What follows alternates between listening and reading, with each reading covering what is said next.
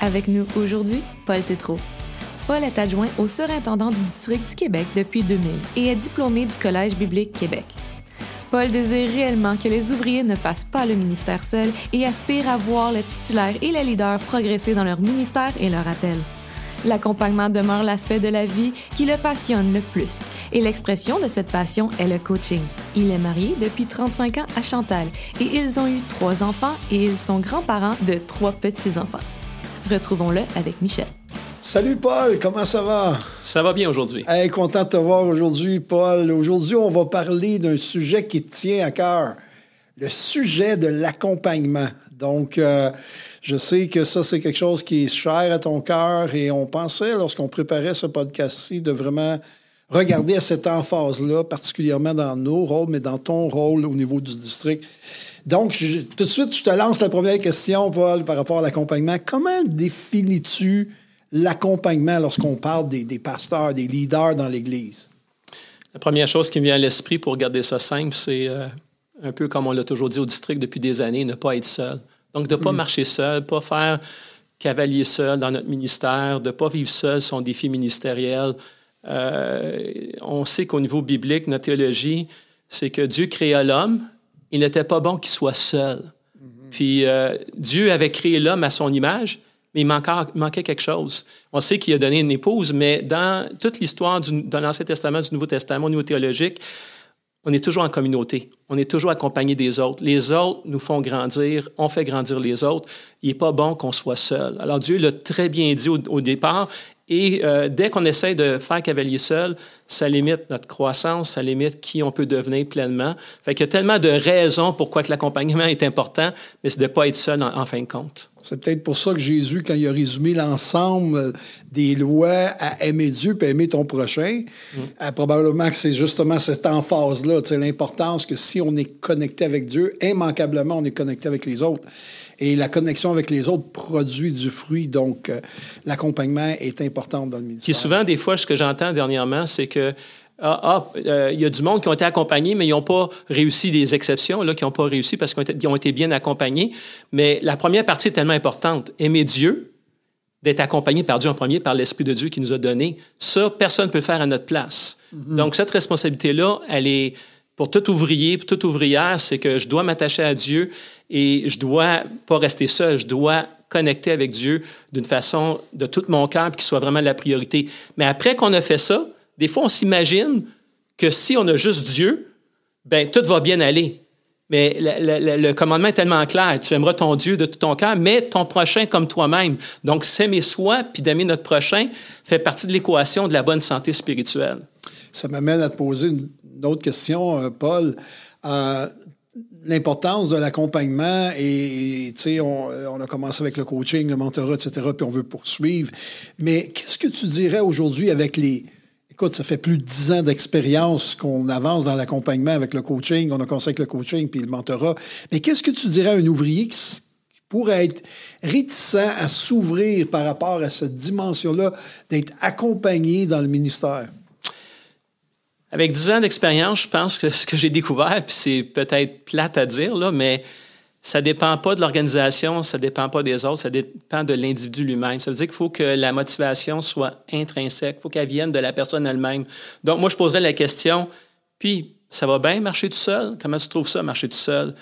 Euh, jusqu'à maintenant, là, d'essayer seul, faire le ministère, porter le fardeau tout seul, pas le partager avec d'autres, pas faire confiance aux autres, pas laisser les autres te donner des conseils ou te poser des bonnes questions. Comment ça va jusqu'à maintenant? Et je pense qu'on passe tous par des moments difficiles dans le ministère, c'est inévitable. On passe par des moments de souffrance, on passe par des moments où on se sent rejeté. Et de porter ça seul, là, wow, c'est tout un fardeau à porter. Puis il y en a qui sont des supermen, là, euh, dans le mauvais sens du mot. Là, ils sont capables, presque mm-hmm. tout leur ministère, de faire le ministère seul. Puis ils réussissent assez bien de le réussir, puis ils vont survivre. Mm-hmm. Mais ces gens-là, quand on les regarde, on regarde tout leur potentiel de loin, puis on dit, mais il aurait pu faire tellement plus, il aurait pu accomplir tellement plus, parce qu'il aurait été accompagné, les angles morts auraient, été adressés. Les côtés où il y aurait besoin de peaufinement que tout le monde voit, mais que la personne ne se le fait pas dire, puis elle veut pas l'entendre, elle pourrait être peaufinée sur certains éléments, puis mieux travailler avec les autres, avoir un plus grand fruit dans l'Église ou dans son ministère, puis être la meilleure version d'elle-même. Fait que je te dirais que la motivation, il faut qu'elle vienne d'elle-même. Il faut que ce soit à travers la souffrance ou Dieu qui nous parle clairement. Tu peux pas faire le ministère seul, il faut que tu sois accompagné. Et, ça, c'est la, première étape, d'être motivé. il faut que ça vienne de l'intérieur. Après ça, il y a tout l'élément qu'il faut qu'il y ait un élément de confiance. que si la personne n'a pas confiance dans ses pairs, dans ceux qui l'entourent, que, disons, si je me confie, ça va être confidentiel, ben même si elle est motivée de ne pas vouloir faire le mystère seul, puis de ne pas faire face à ses défis tout seul, elle fera jamais le pas d'y aller parce qu'elle n'a pas confiance que les autres vont garder le secret, vont, vont, vont être confidentiels, vont pas les juger. Fait qu'il y a tout l'élément de confiance qui est très important euh, dans une dans la façon que ça va se vendre ou que les, ouvriers vont être ouverts à l'idée. Là. Donc, euh, je trouve ça très intéressant. Paul, aide-nous à comprendre un peu la différence qu'il peut y avoir entre un conseiller de vie, un coach, un mentor, parce que je pense qu'on a un peu notre propre définition. Donc, aide-nous à comprendre ces nuances-là et, y a-t-il une raison pourquoi on a ces nuances-là? Bien, dans l'historique de la façon que euh, Dieu, je pense, nous a conduits dans le district, c'était dans, juste pour que les gens sachent, c'est que Gary, euh, juste avant qu'il quitte comme surintendant, il m'avait donné le mandat de l'accompagnement. Ça, on parle de 2009. Quand tu es mhm. arrivé, Michel, comme surintendant, tu m'as donné le mandat et quelques années plus tard, tu as dit tu vas arrêter de faire de la route. Et là, ton mandat, c'est vraiment de, regarder l'accompagnement. Et euh, à ce moment-là, j'étais dans un état de faiblesse euh, de juste dire Seigneur, on commence par où? Puis je me rappelle, Michel, toi, tu avais à cœur le mentorat. C'était vraiment ça ton cœur, là, de, que les, les ouvriers aient le mentorat. Puis moi, en regardant sur le terrain, qu'est-ce qui se passait, puis dans ma propre vie, puis ceux qui m'entouraient, on n'est pas prêt pour le mentorat. Fait qu'on a décidé d'aller vers le coaching. Puis le coaching, on a été avec la définition euh, d'un coaching qui est limité à l'efficacité du ministère. Fait que c'est pas trop intimidant au niveau de la confidentialité à laquelle j'ai fait allusion tantôt. Tu sais, faire confiance aux autres quand on parle de nos défis de ministère, on a tous les mêmes défis. Euh, on parle tous des mêmes ressources, les mêmes outils pour s'entraider au niveau du leadership. Fait que c'est pas intimidant. Fait qu'on a commencé avec la première étape, c'était vraiment d'aller vers le coaching dans l'efficacité du ministère pour qu'on puisse commencer à s'ouvrir un petit peu aux autres, puis faire confiance aux autres sans que ça coûte trop cher si la confidentialité n'était pas respectée. Puis euh, ça l'a grandi à travers les années. Puis après ça, on a voulu aller vers, euh, puis ça a fonctionné de plus en plus, en donnant les formations de coaching. Les gens ont commencé à, s'équiper au niveau du coaching. Puis là, euh, les gens ont vu, hey, ça fait vraiment une différence dans ma vie. Puis le, mot a circulé entre les ouvriers. Mais la deuxième étape qu'on voulait faire, c'est les hommes, surtout les hommes, c'est aller dans notre vie personnelle. Puis tu sais, dans ce temps-là, on avait une statistique que 80% des gens qui quittaient le ministère en Amérique du Nord c'était pour des raisons personnelles et familiales. Donc, mhm. c'était le discours intérieur face à un péché euh, pas confessé. Euh, c'était par rapport à une situation familiale avec les enfants, avec son, sa conjointe euh, qui était honteuse pour la personne. Puis ça faisait en sorte que on parlait pas des vraies affaires. Donc, on a voulu aller vers les conseillers de vie. Fait qu'on a fait venir des experts en conseillers de vie. On a voulu former nos ouvriers. Je pense qu'il y avait une quarantaine qui étaient venus à la formation. Et puis, les femmes l'ont embrassé, ça. Ça veut dire qu'on commençait à se confier les uns les autres, pas juste au niveau de l'efficacité du ministère, mais au niveau de la vie personnelle, mhm. familiale, le, discours intérieur, là où il fallait vraiment que ça soit confidentiel. Puis, les femmes, ça a super bien été euh, sous le leadership d'Anne mais chez les hommes, à 99,9 C'était zéro puis une barre. Ça ne marchait pas pantoute. fait que devant cet échec-là, on a dit, OK, ça, ça ne fonctionne pas. Qu'est-ce qu'on va faire? Et euh, c'est là qu'on on, on, était à l'étape du mentorat, où est-ce que la vie personnelle était incluse dans le mentorat et pas juste l'efficacité ministérielle, puis où est-ce que la relation serait plus deep et intentionnelle pendant un an dans la façon qu'on l'a bâti. Fait que le mentorat dépasse le coaching dans le sens qu'elle n'est pas limitée. Le coaching n'est pas juste limité à l'efficacité ministérielle. Si la relation est très bonne avec ton coach, tu peux aller plus loin. Mais le mentorat est vraiment intentionnellement pour toute ta vie tous les domaines de ta vie, tes angles morts. Les questions difficiles sont beaucoup plus directives au niveau de, l'approche. Donc, mais ça, c'est un, programme que la personne s'engage pendant un an, fait qu'il y a comme une volonté, on sait dans quoi qu'on embarque. Et le mentorat, on l'a parti, et ça fait déjà maintenant, quoi, six ans. On est rendu à notre sixième cohorte et euh, de voir les fruits à ce niveau-là, d'adresser nos angles morts, puis pas avoir peur, puis c'est rendu facile d'en parler, puis de, entre gens qui ont passé à travers le, le programme de mentorat, ça a été vraiment une deuxième étape très importante qu'on a, on a cheminé. Puis les conseillers de vie, on est revenu avec euh, en disant, ben ça, c'est les conseillers en relation d'aide, en qui, nous, comme district, on a confiance dans ces gens-là. Puis les gens peuvent aller sur le site web du district, tout simplement avec un mot de passe, aller voir la bio, la spécialité des, des professionnels en relation d'aide, puis peuvent aller de façon confidentielle et aller chercher l'aide qu'ils ont besoin, surtout au niveau de la thérapie de couple. Donc, on a fait les conseillers de vie euh, comme une étape après, mais euh, plus, plus avec de l'aide professionnelle là, euh, pour les accompagner dans, dans ces défis-là. Et c'est assez intéressant parce que quand tu dis confidentiel, tu veux mentionner confidentiel aussi au cadre du district. Donc, les cadres, on ne on, on, regarde pas ce qui se passe, on ne check pas les noms. Oui, puis on a tellement d'anecdotes, Michel, de, de, combien de fois qu'on n'était pas au courant qu'un couple a été chercher de l'aide avec Eric et Rachel, puis nous, on ne le sait pas parce que notre entente avec Eric et Rachel pour la thérapie de couple d'une semaine, c'est qu'eux ont notre liste de titulaires de lettres d'accréditation. Nous, on paye la facture, puis le nom de la personne n'est pas sous la facture. Donc, on paye l'avion, on paye la moitié de la thérapie de la semaine. On nous envoie la facture, on, paye Eric et Rachel, qui, les gens qui vont au Colorado pour la thérapie d'une semaine, en français et en anglais, et euh, on ne sait pas. Puis là, il faut que ce soit le couple qui nous le dise. Fait que des fois, ils nous le disent, ou des fois, quelqu'un proche de la famille va nous le dire, puis là, on va l'apprendre. Et là, les gens, ah, c'est vraiment confidentiel, votre affaire. hey, Paul, je veux revenir sur la dimension d'être accompagné. Comment, comment un pasteur pourrait faire pour choisir d'être accompagné? Tout simplement euh, d'aller sur le site du district et euh, aller sur le, site de coaching ou de, ou de, de conseiller de vie dépendant du besoin qu'ils ont besoin. Et comme là, pour les coachs, je pense qu'on est rendu à 20 coachs certifiés dans le district qui ont été formés. On va en avoir encore plus. Et, euh, ils ont la bio, la photo. il, y a un, clic email. Ils cliquent sur le, courriel. Ils peuvent envoyer une demande directement au, coach de, avec qui ils ont peut-être déjà une relation. Parce que ce qui est intéressant pour choisir quelqu'un, c'est ça, c'est que ça dépend des gens. Une fois que tu as la photo des 20 coachs certifiés, puis tu as des, des, femmes, des hommes, puis en passant, le coaching, ça peut se faire entre femmes et hommes aussi, parce que le sujet, c'est l'efficacité ministérielle, fait qu'il n'y a pas de problème à ce niveau-là. Au niveau professionnel, c'est le code d'éthique du district qui est respecté, donc il n'y a pas de problème de ce côté-là. Tout est bien encadré. Et quand la personne clique sur le mail pour euh, choisir la personne, il y, a, deux approches. C'est, pour certaines personnes, je dois connaître la personne pour avoir un niveau de confiance pour commencer une relation de coaching au niveau de l'efficacité ministérielle, c'est pas trop intimidant. Donc, pour certaines personnes, ça va être, je vais commencer par le coaching, puis je vais commencer avec quelqu'un que je connais un peu. sur les 20 personnes, ça se peut qu'on connaisse quelqu'un.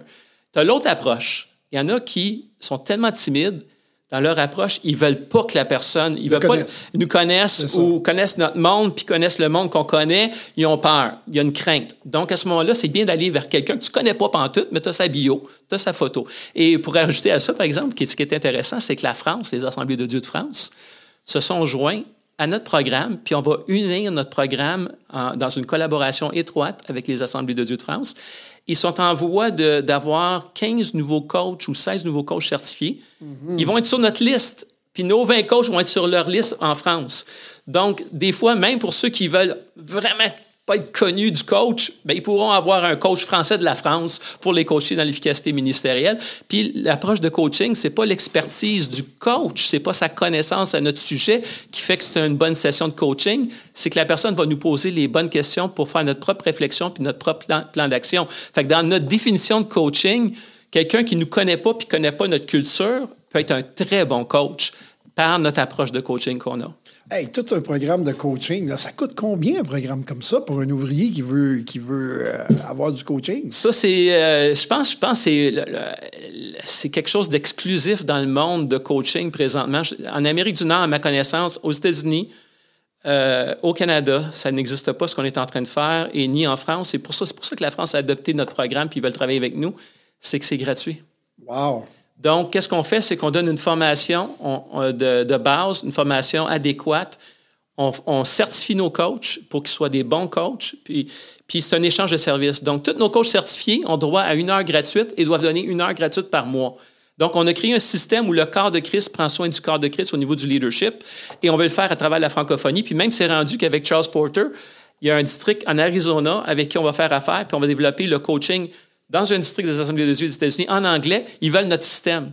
Parce que du coaching gratuit, ça n'existe pas nulle part ailleurs. Puis en plus, ce qui fait la différence dans ce qu'on est en train de dire, c'est que c'est un système de coaching. C'est que les gens viennent être formés et euh, on, s'engage pendant trois à six mois, une fois par mois ou deux semaines, à vraiment coacher la personne euh, gratuitement. Wow, c'est quand même très intéressant. Donc, quelqu'un peut avoir un coach gratuitement pour l'aider à, grandir, à croître ou à, passer à travers une saison dans le ministère. C'est que devant un défi euh, récurrent, devant une transition de ministère, devant une situation qui se répète toujours, une difficulté qu'on a avec un leader dans l'Église ou avec une situation d'un ministère dans l'Église, partir quelque chose de nouveau dans l'Église. Euh, tous les défis de ministère auxquels on fait face, un coach nous sert à être un partenaire de réflexion.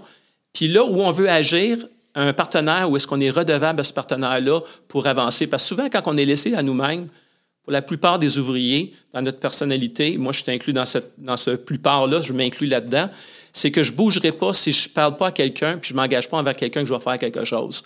Donc, si je veux bouger, j'ai besoin d'en parler, j'ai besoin de me rendre redevable à quelqu'un pour que ça avance. Fait pour moi, je me fais coacher depuis 10 ans, mais ça a fait en sorte que je suis beaucoup plus efficace dans mon ministère, dans mon approche personnelle, parce que j'en parle, je m'engage, puis je dois, le mois suivant, parler à mon coach, puis il va me dire comment ça a été ton plan d'action. Euh, je ne l'ai pas fait. Ben, pourquoi tu ne l'as pas fait? Ben c'est quoi les éléments de résistance? Puis là, on va aller encore dans une conversation encore plus profonde parce euh, il y a ces moments-là où on résiste, puis il faut, faut, savoir pourquoi qu'on résiste à un changement ou pourquoi qu'on ne veut pas avancer dans un domaine qu'on sait qu'on devrait avancer. Donc, un coach va juste être un bon partenaire dans le non-jugement, euh, dans la confidentialité pour juste dire Hey, j'ai besoin de quelqu'un avec qui c'est un partenaire. Il est là pour m'aider. Son seul agenda au coach, c'est de m'aider à avancer puis de réussir mon ministère. Donc, euh, c'est ça la beauté du coaching. je ne vais pas te mettre dans l'embarras, mais tu penses-tu à, quelque chose en particulier par rapport à toi qui as été coaché dans le dernier euh, dix ans? à, un moment ou un événement particulier que tu pourrais nous partager?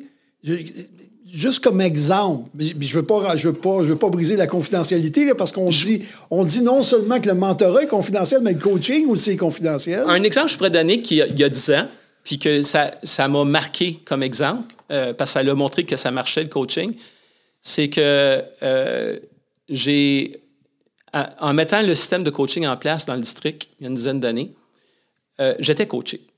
Alors j'avais mon coach que je rencontrais tous les mois. Puis mon sujet de coaching, c'était comment je vais présenter au district la vision du coaching, puis comment je vais mettre en une structure créative, nouvelle. Il n'y a rien qui a été fait comme ça auparavant. Fait créer quelque chose de nouveau. Fait que de réfléchir avec mon coach pour mettre toutes les étapes en place et tout ça, et de le présenter euh, à une conférence du district. Et c'est ce que j'avais fait. Et quelqu'un qui me connaît très bien, euh, euh, c'est dans ma famille Pierre Bergeron. Donc, euh, pour ceux qui ne savent pas, mon, épouse, c'est une bergeron, donc son cousin, c'est Pierre. Et Pierre me connaît depuis que je suis tout jeune. Il connaît bien ma personnalité, il connaît mes forces, mes faiblesses. Il est venu voir après la conférence, quand j'ai présenté le projet, etc. Il dit Paul, ça paraît que tu te fais coacher. Il dit La façon que tu as présenté, la façon que tu as réfléchi, la façon que tu as apporté les choses, je vois l'impact positif du coaching dans ta vie pour que ce soit Pierre qui le reconnaisse en moi, pour moi, ça m'a. C'était un témoignage, c'est ce qui m'a donné un boost là, pour dire OK, je continue, parce que ça a vraiment fait une différence dans ma vie. Donc, euh, puis ça, c'est ça, c'est le témoignage de plusieurs personnes. C'est que si tu persévères avec un coach, au moins euh, six rencontres, les gens autour de toi vont dire Tu réfléchis pas pareil. exact, Puis tu regardes des choses que tu regardais pas avant. Des angles différents. Des angles différents, puis tu poses des actions plus intentionnelles qu'avant. C'est quoi qui se passe? Ben, c'est parce que je suis en relation avec quelqu'un qui me fait réfléchir et qui me permet de réfléchir et qui me permet d'agir d'une façon plus intentionnelle. Parce que le coaching, la beauté du coaching, c'est que tu n'es pas juste en mode réactif. C'est que tu vois des choses importantes à accomplir, puis au lieu d'attendre le besoin pressant ou qu'il y ait une crise dans l'Église, avant que la crise arrive, des fois, tu es intentionnel, puis tu vas, créer quelque chose de nouveau qui va répondre aux besoins déjà d'avance. Tu vas être intentionnel. Et là, il y a plus de santé dans ta vie puis dans la vie des autres. Écoute, Paul, je veux, continuer là-dessus, mais avec un angle différent. Je viens de te partager sur l'aspect de, ton expérience à toi par rapport au coaching, mais de façon générale, quand tu regardes l'accompagnement les dix dernières années, qu'est-ce qui te réjouit le plus dans, l'accompagnement au sein du district? Je pense que ce qui, qui me réjouit le plus, c'est qu'au début, il y a une dizaine d'années, il fallait vendre le projet. OK. Puis aujourd'hui, j'ai plus besoin de, mettre mon chapeau de vendeur. Euh, l'efficacité de l'outil, euh, c'est les, ouvriers sur le terrain qui le font. Donc, c'est nos 20 coachs certifiés qui euh, font le travail, qui sont coachés, qui coachent. De voir l'engouement qu'il y a maintenant avec nos, nos, pasteurs de petites et de grandes églises qui deviennent des modèles dans leur, qui intègrent le coaching dans leur propre église, avec leur propre leader. C'est devenu, ça fait maintenant partie de la culture du district. Euh, au début, c'était-tu chrétien, c'était-tu euh, un outil du, euh, du monde, on voyait ça comme quelque chose de pas spirituel. Aujourd'hui, c'est comme, c'est très spirituel parce que ça, fait, ça donne la santé spirituelle à, notre entourage dans l'Église, à moi-même à mon entourage. Et là, l'Église l'embrasse et veut grandir. Fait que maintenant, apprendre différemment, voir différemment, c'est plus quelque chose qui fait peur, c'est quelque chose qui est le fun, c'est quelque chose que tu veux, tu veux faire, tu veux grandir. Donc, euh, ce changement de mentalité-là, là, de culture, c'est ce qui m'encourage le plus. Et aussi, avec la France, de voir que ça prenait une prédisposition, c'est-à-dire que les ouvriers de France qui sont dans la quarantaine, les plus jeunes, ils embrassent notre culture de coaching au Québec parce qu'il y a déjà une préculture, il y a déjà une... Euh, il y a, maintenant, aujourd'hui, dans la nouvelle génération, il y a déjà une prédisposition à, vouloir apprendre puis euh, à, grandir de cette façon-là. Donc, le coaching, c'est une façon différente de voir. Puis le mentorat, d'aller plus deep, de voir la, soif et la faim. Une, des plus belles choses que j'ai vues dans le district à quelques reprises, c'est les dernières années dans le mentorat, on, vise surtout nos premiers pasteurs, hein, ceux qui vivent leur premier pastorat. Mm-hmm. Eux, tout de suite, ils ont la bonne attitude. En général, ils grandissent tout de suite, puis ça va super bien. Mais ce qui m'a encouragé le plus, c'est quand on, acceptait un ou deux pasteurs qui ont eu un chemin difficile, des années difficiles dans le ministère. Puis euh, un ou deux vont venir dans la cohorte de 12 pasteurs. C'est arrivé à quelques reprises où, à la fin de la première session, la première résidence, le pasteur vient nous voir avec les larmes dans les yeux, il dit Si j'avais ça, si j'avais ça sur moi-même, si j'avais ça sur l'Église, puis c'est tout sur la conscientisation de soi, de se connaître, de connaître les autres. Mm-hmm. et, si j'avais ces outils-là, puis de, voir les larmes, puis de dire, puis là, de voir ces gens-là aujourd'hui, des années plus tard, en train de faire le mystère différemment, être plus efficaces. Peut-être qu'ils n'ont pas une plus grosse église, mais la santé personnelle qu'ils ont au niveau spirituel puis émotionnel, puis la santé qu'il y a dans l'église est un témoignage du mentorat. Et, ça, ça me fait, ça me fait, ça, c'est qu'est-ce qui réjouit le plus mon cœur. Wow, c'est des, des bels exemples, Paul. J'aimerais poursuivre notre temps ensemble. On, aime avec nos invités euh, dire termine la phrase. Donc, je vais dire une phrase, fais juste la compléter, OK? Tu peux être court, moyen ou long, c'est à toi. Donc, termine cette phrase-ci, Paul. Le verset qui m'a le plus marqué est. Peut-être à cause du décès de ma fille il y a quatre ans. Et à cause de l'accompagnement qui fait tellement proche de mon cœur, oui, le bonheur et la grâce m'accompagneront tous les jours de ma vie. Wow. En, parlant du bonheur, euh, pas le bonheur, les circonstances, parce que juste avant, c'est l'ombre de la vallée de la mort, mais c'est le fait que le bonheur, c'est qui? C'est que Dieu, par son esprit, m'accompagne tous les jours. Et ça, c'est le bonheur. Le bonheur, c'est son accompagnement dans ma vie, au milieu des vallées, des montagnes, à travers toutes les circonstances. Mon bonheur, c'est quoi? C'est qu'il est avec moi dans toutes ces circonstances de la vie. Et, ça, c'est là tous les jours de ma vie. Mm-hmm. Quand je marche dans la vallée de l'ombre de la mort, tu, je ne crains aucun mal car, tu, es avec moi. Donc, le bonheur vient de cette, de cette relation qu'on a avec lui, c'est ça. Et, dans les, les, temps particulièrement difficiles, on dirait que cette dimension de proximité est encore plus réelle. Oui. Paul, j'ai une autre phrase pour toi. Euh, termine la phrase. Ce que j'aime le plus dans le ministère que je pratique actuellement est Oh, je parle pas dans le passé, je parle maintenant. Qu'est-ce que tu aimes le plus dans ce que tu fais maintenant? Euh, les personnes que je m'entends. Les hommes que j'ai avec euh, les 3, 4, 5 personnes que j'ai maintenant, euh, juste de, sentir l'Esprit de Dieu te diriger dans des questions intuitives, dans le mentorat et dans le coaching, et de voir les, moments où la personne allume sur sa propre personne. Sur ses... Un moment donné, dernièrement, il y avait une des personnes que je mentorais qui est un leader de très haut calibre, qui, a beaucoup de responsabilités. Euh, il, me disait, on, avait eu quelques sessions, puis il se responsabilisait beaucoup. Il, se mettait de la culpabilité où il n'y avait pas besoin de mettre de la culpabilité dans sa vie. On a adressé ça à quelques reprises. Puis la troisième fois, on arrive sur un sujet complètement différent. Puis euh, il, a fait sa propre analyse à haute voix avec moi. Puis après ça, j'ai célébré ça avec lui. J'ai juste fait une parole d'affirmation. Puis de juste voir quelque chose qui était un pattern dans ta façon de penser dans des leaders de haut calibre et que la personne est arrivée à une place où elle a une compétence où est-ce qu'elle est, elle est pas apprise, elle a été apprise, mais là, c'est devenu naturel pour la personne de bien réfléchir par rapport à un défi qui aurait réagi émotivement d'une façon, mais là, ne réagit plus de la même façon. Puis il l'a appris, c'est parce qu'on a eu l'échange de, de, mentorat et de coaching. Euh, ça, c'est, ça, c'est qu'est-ce qui me, vraiment vient me chercher le plus, là. Good, merci. Je termine avec une dernière phrase, Paul. Euh, l'accompagnement m'a apporté. Euh, plus de bonheur. Ah, intéressant plus de bonheur, euh, une ouverture à me connaître davantage, à connaître davantage les autres, euh, une ouverture à connaître plus Dieu, voir des angles différents de Dieu, d'être dans ce qu'on appelle la zone de bonheur, euh, l'accompagnement. Ma relation avec Dieu est essentielle pour mon bonheur, mais l'accompagnement est venu compléter le portrait dans ma vie pour que je sois un endroit où j'aurais pas été sans l'accompagnement. Paul, on va souhaiter à ceux qui nous écoutent euh, justement d'expérimenter ce bonheur-là dans leur relation avec Dieu, mais aussi dans leur relation de proximité, d'accompagnement avec d'autres personnes autour d'eux.